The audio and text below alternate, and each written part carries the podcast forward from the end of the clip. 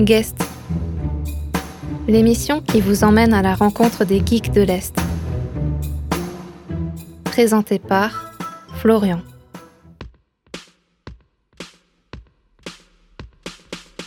Après notre plongée la semaine dernière au sein des chaleureuses étals de Little Tokyo, je vous retrouve aujourd'hui pour découvrir une nouvelle boutique centrée sur l'univers geek. Cette fois-ci, point de référence au pays du soleil levant, ni même de détour particulier à réaliser, rendez-vous à seulement deux minutes de la gare centrale avec Geekingdom, le royaume des geeks, qu'on va prendre plaisir à parcourir en compagnie de son truculent gérant, Michel.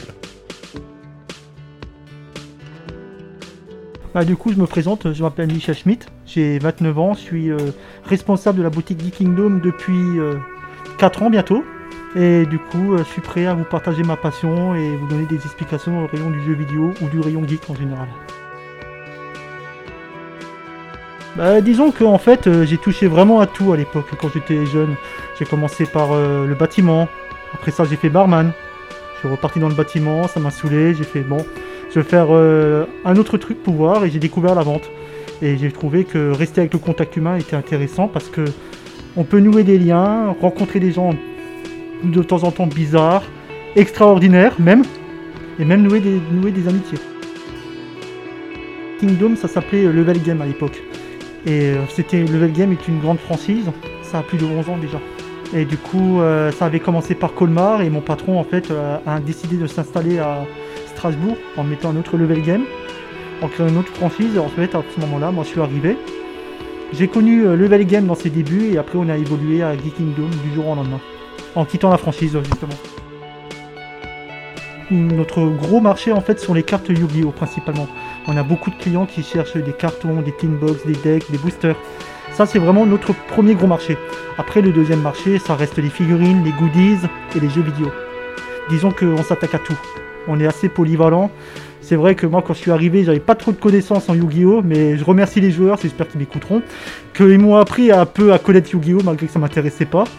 Mais c'est vrai que voilà, on est très bon niveau marché.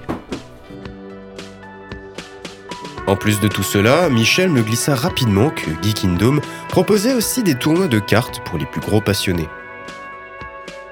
Bah, en fait, je fais des tournois principalement euh, Yu-Gi-Oh!, Dragon Ball Z, Digimon qui est revenu à la mode. D'ailleurs, même moi, je suis étonné parce que Digimon, pendant un moment, s'était porté euh, disparu. Mais c'est revenu en force d'un coup à cause du film qui est sorti. Et je fais même du Magic. Et du coup, en fait, les tournois, euh, ça, commence, ça se passe comme ça. Euh, les gens, ils viennent, ils payent leur, entrée qui est à 5 euros ou 25 euros pour les avant-premières. Dans, l'entrée des 5 euros, on leur propose la place du tournoi, ils reçoivent des OTS. Les OTS sont des petits lots de cartes où on peut repartir avec une carte rare qui peut coûter cher. Et euh, voilà. Et, euh, concernant les avant-premières, en fait, qui sont à 25 euros, on leur propose euh, des tapis de jeu pour les premiers, des OTS, des boosters et autres goodies qui correspondent avec l'univers Yu-Gi-Oh, Magic ou Dragon Ball. Du coin de l'œil, je remarquais alors qu'un client venait de passer le seuil de la porte. Michel, qui semblait aussi avoir notifié cette nouvelle présence, me le désigna du doigt et m'indiquait que j'avais là un client et participant de tournois réguliers. L'occasion était trop belle, il me fallait l'interroger.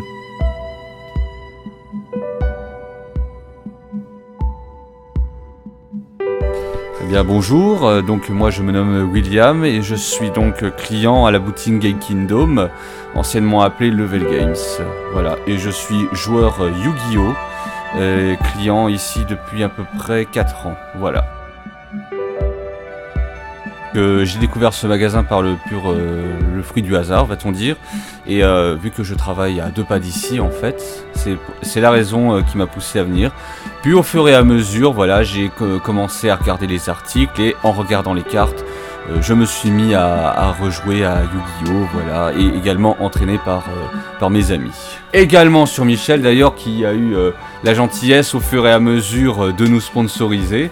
Voilà, je le remercie encore. Du coup, euh, nous, euh, moi ainsi que mes amis, nous avons, euh, nous avons profité pour faire la promotion du magasin. Voilà, il a eu, il y a eu, et puis d'année en année, la, boutique s'est vraiment améliorée parce qu'il n'y a pas seulement que du Yu-Gi-Oh, il y a du Magic, il y a du Digimon récemment. Euh, voilà, on attend Pokémon à présent.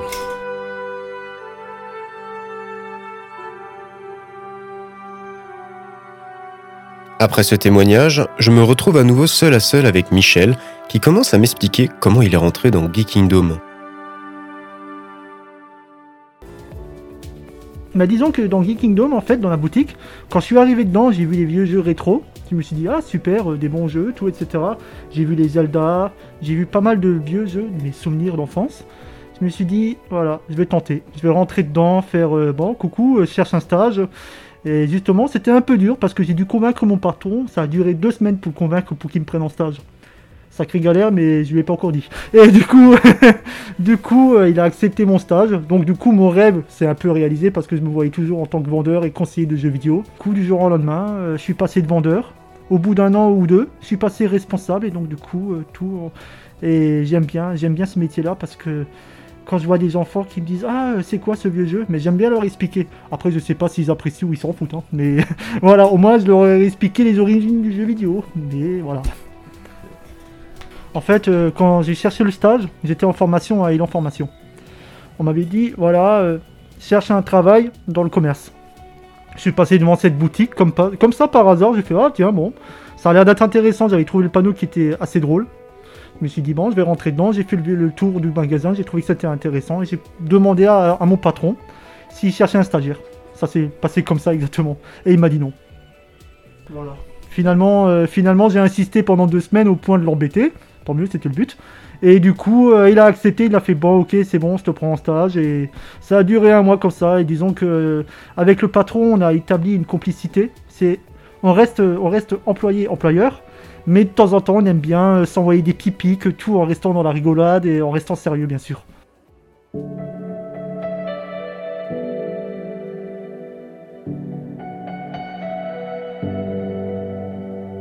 Moi, je suis tombé dans l'univers geek à l'époque euh, à cause de mon père. D'ailleurs, je le remercie parce que je vais pas dire à cause de mon père parce que voilà, il va me taper.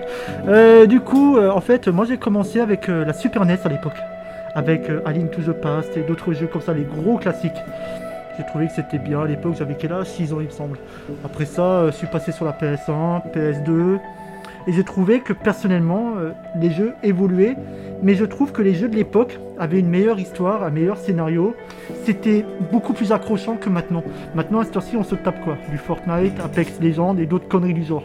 Je trouve qu'on a plus euh, la même sensation de jouer, parce que moi, quand je joue à des jeux, moi j'ai un type de jeu. Je préfère les, les JRPG ou les RPG.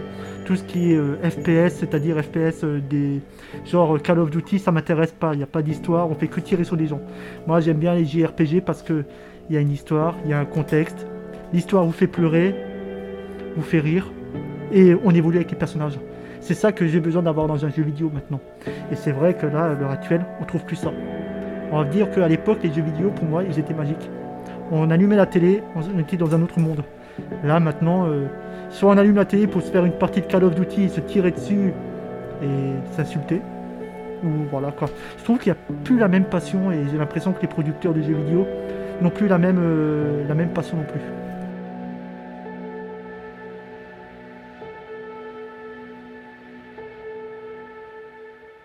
La boutique est dirigée par des passionnés.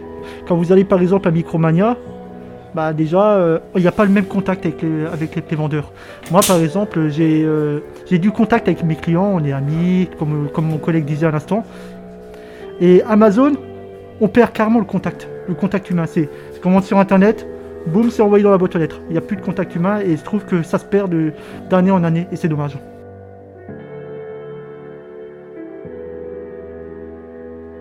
C'est vrai que heureusement qu'on a quand même euh, des, personnes qui conservent encore les vieilles consoles, les vieilles manettes, les vieux jeux. Voilà, mais les, nou- les nouveaux jeunes ne connaissent pas. Et donc du coup c'est vrai que c'est intéressant de leur montrer le passé, pas- qu'ils voient comment ça a évolué les jeux au fur et à mesure.